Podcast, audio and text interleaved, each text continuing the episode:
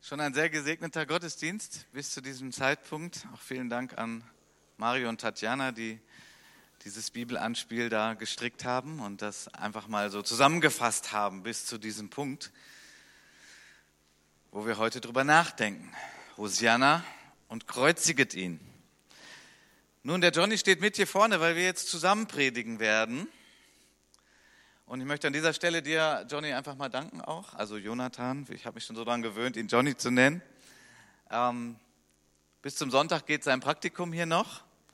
Und äh, ja, wir haben viele gute Zeit zusammen gehabt, an vielen Dingen gearbeitet, von Mitgliedsordnern bis hin über viele verschiedene Dinge. Auch jetzt bis zu dieser Predigt hier, die haben wir auch gemeinsam vorbereitet. Und Jonathan hat den ersten Part und ich den zweiten. Hosianna und kreuzigt ihn. Die Frage ist doch, wie kann es passieren?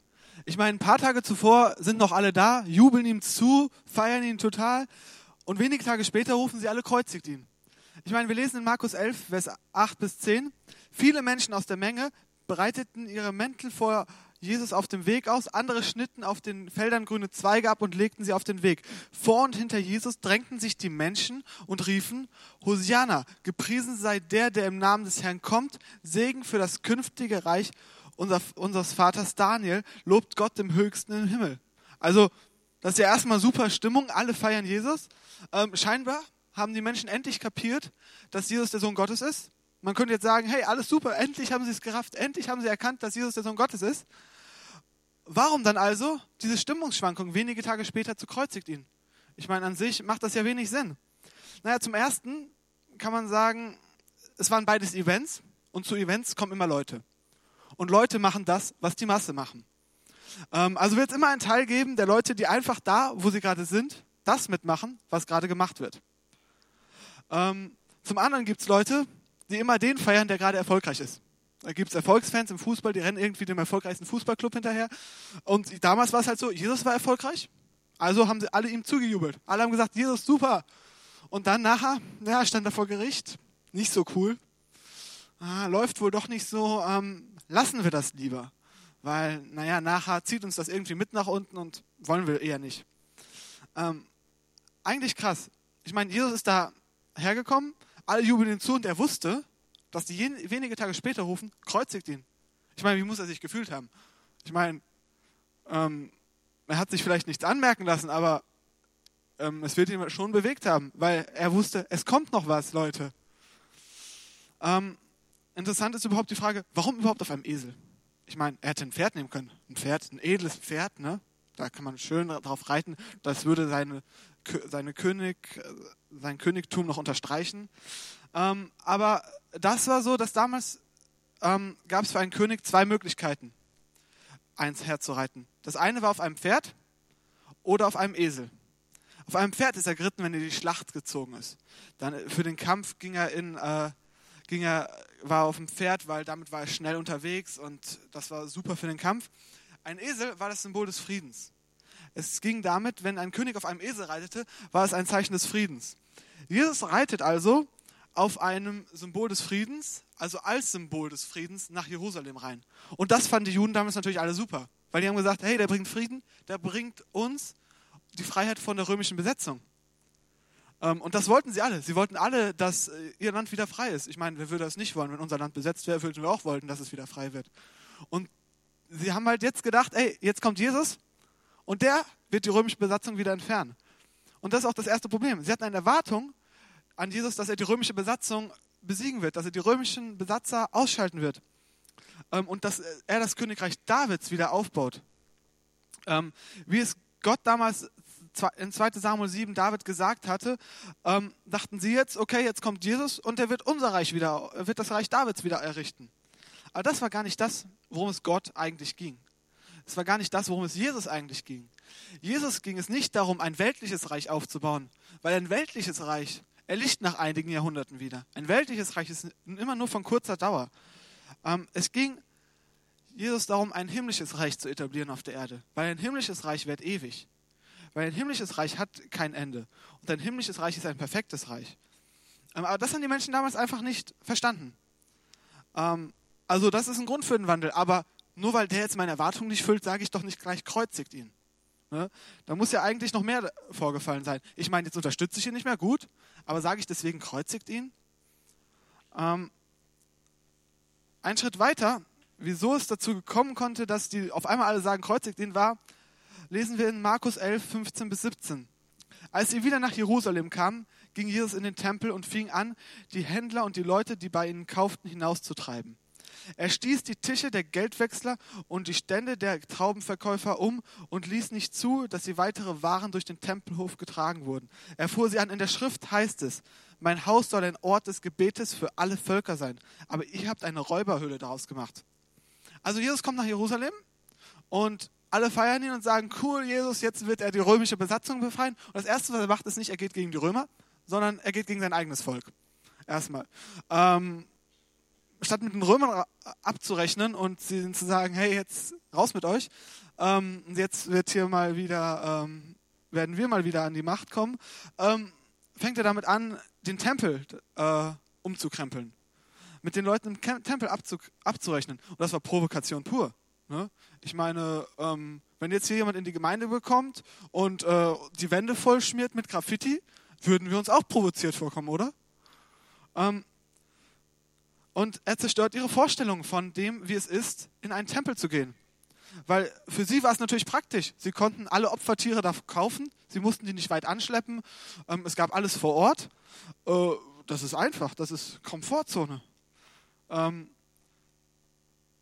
ja, aber das Problem an der Sache war halt, dass die ganzen Geschäfte wurden alle im Vorhof des Tempels abgewickelt. Ich meine, Jesus hätte wahrscheinlich nicht so ein Problem damit gehabt, wenn die außerhalb des Tempels stattgefunden wären, was, hätte auch, was auch leicht möglich gewesen wäre. Aber sie waren im Vorhof des Tempels. Nun ist zu bedenken, der Vorhof des Tempels war der Ort, wo die Nichtjuden hin durften. Die Nichtjuden durften nicht weiter rein. Das heißt, die Nichtjuden waren alle im Vorhof. Und es ist schon störend, wenn du beten willst und neben dir werden lautstark Geldgeschäfte abgewickelt ich meine, das würde mich auch stören. Ne? Also haben quasi diese Geldgeschäfte und diese Wechselgeschäfte, das war ja eine Lautstärke wie auf dem Marktplatz. Und das lenkt natürlich ab vom Beten.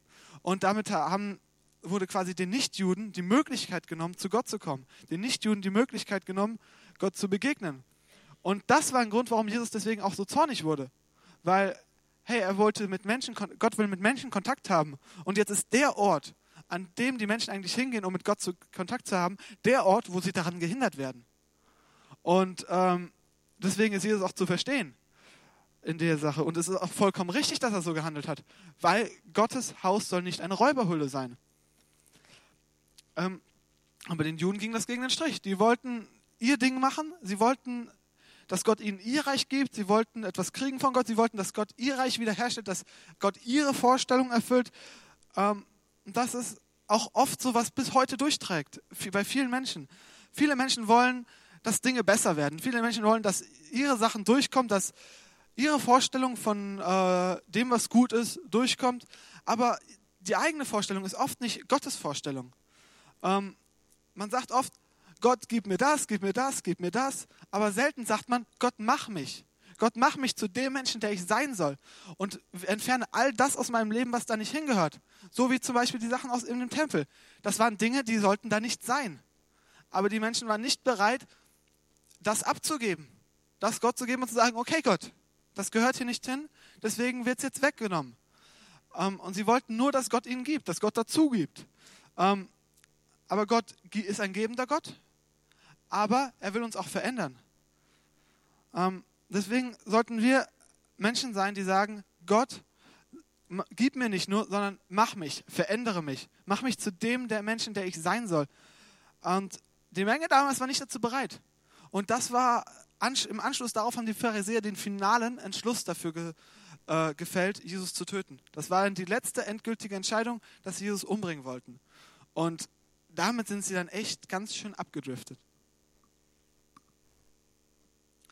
Markus 15, Vers 11 heißt es dann, aber die obersten Priester wiegelten die Volksmenge auf, dass er ihnen lieber den Barabbas losgeben solle. Pilatus antwortete und sprach wiederum zu ihnen, was wollt ihr nun, dass ich mit dem tue, den ihr König der Juden nennt? Und dann schreien sie, kreuzigt ihn. Die ganze Menge. Und nochmal, kreuzigt ihn.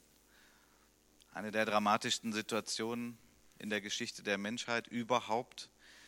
Und Jonathan hat das schon schön ausgedrückt. Wie wird Jesus sich da gefühlt haben? Also natürlich, da kam jetzt alles auf ihn drauf. Kreuziget ihn. Die ganze Menge schreit es dramatisch. Die obersten Priester waren die Drahtzieher, wird hier gesagt, sie machen die Stimmung. Pilatus selber, der weltliche Regent, der hatte auch nur ein Ziel, er wollte Ruhe haben. Also er war ja auch noch mal unter dem Cäsar und er hatte die Aufgabe, dass da diese Provinz da, also da soll Ruhe und Frieden sein und das passte ihm gar nicht, dass nun jetzt da so ein Theater war. Wir wissen es nicht genau, aber vielleicht hat er auch geahnt und fand es eigentlich auch nicht richtig mit Jesus.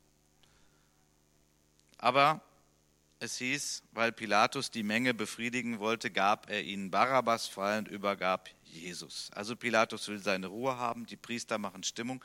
Wo kommt das her? Wo ist das, wo ist das begründet? Und damit wir auch den Brückenschlag zu uns hier heute schlagen, Jesus hat vorher einmal gesagt, glückselig ist, wer nicht Anstoß nimmt an mir. Also auf Deutsch heutzutage, wer sich nicht an mir ärgert. Menschen ärgern sich an Jesus. Wie kann das eigentlich sein? Der Friedefürst, der auf dem Esel kommt. Nun, ein gekreuzigter Gott ist nun für Menschen, denen der Heilige Geist das nicht aufgeschlossen hat, auch nicht so leicht zu verstehen. Das Kreuz ist nun mal irgendwie ein Anstoß, ein was? Wie bitte? Also wie Mario das auch vorhin gut hier dargestellt hat. Ein gekreuzigter Gott. Man nimmt Anstoß. Man ärgert sich. Man kann das nicht verstehen. Man will das irgendwie nicht. Ähm, was, warum nimmt man Anstoß? Nun, zum einen wegen unserem Verstand, wegen der Ratio. Da dachte ich, na, das, das kriege ich jetzt nicht gewechselt, das verstehe ich nicht. Das ist doch unlogisch.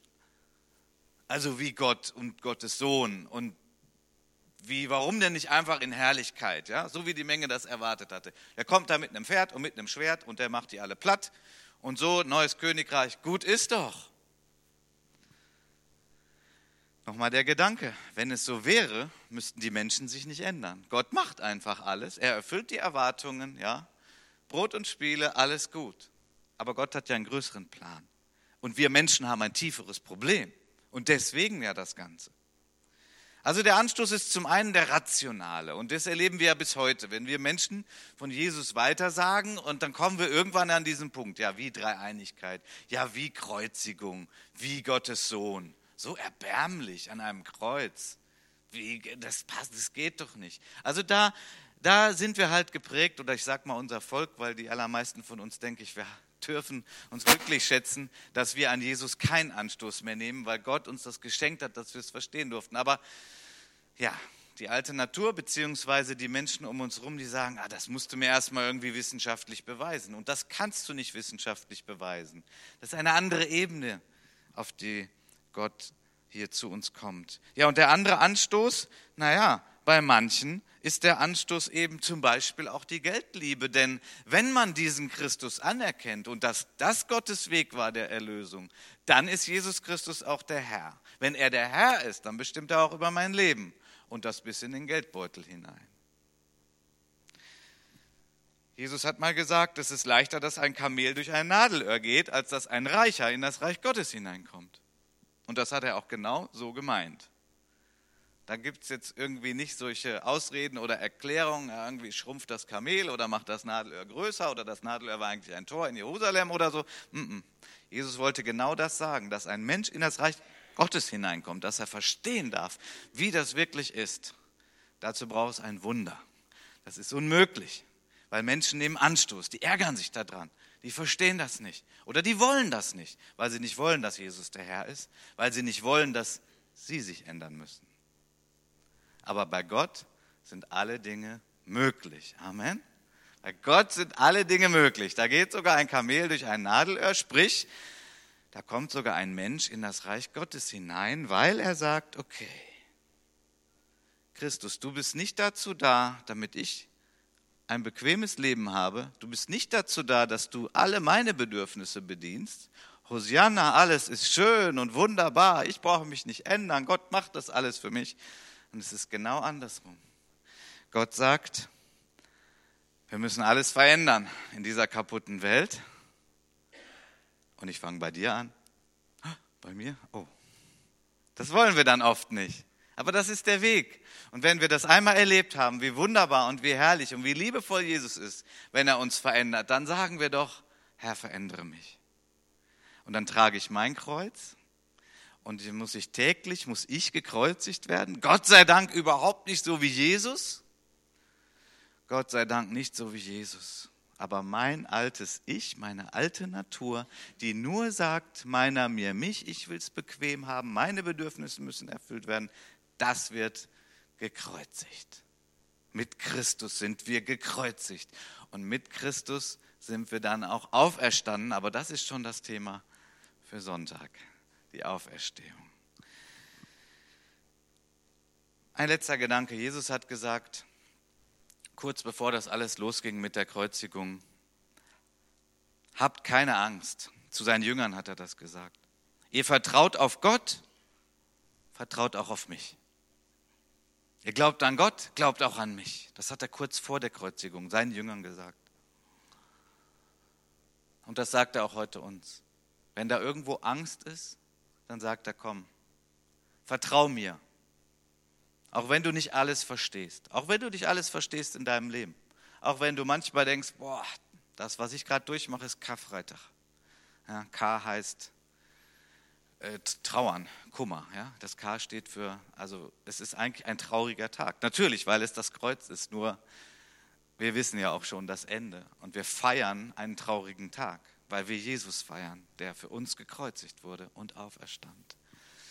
Jesus sagte damals zu seinen Jüngern, er wusste zwar, was kommt, aber vergessen wir nicht, dass er es auch komplett durcherlebt hat, mit allen Empfindungen und später den ganzen Schmerzen.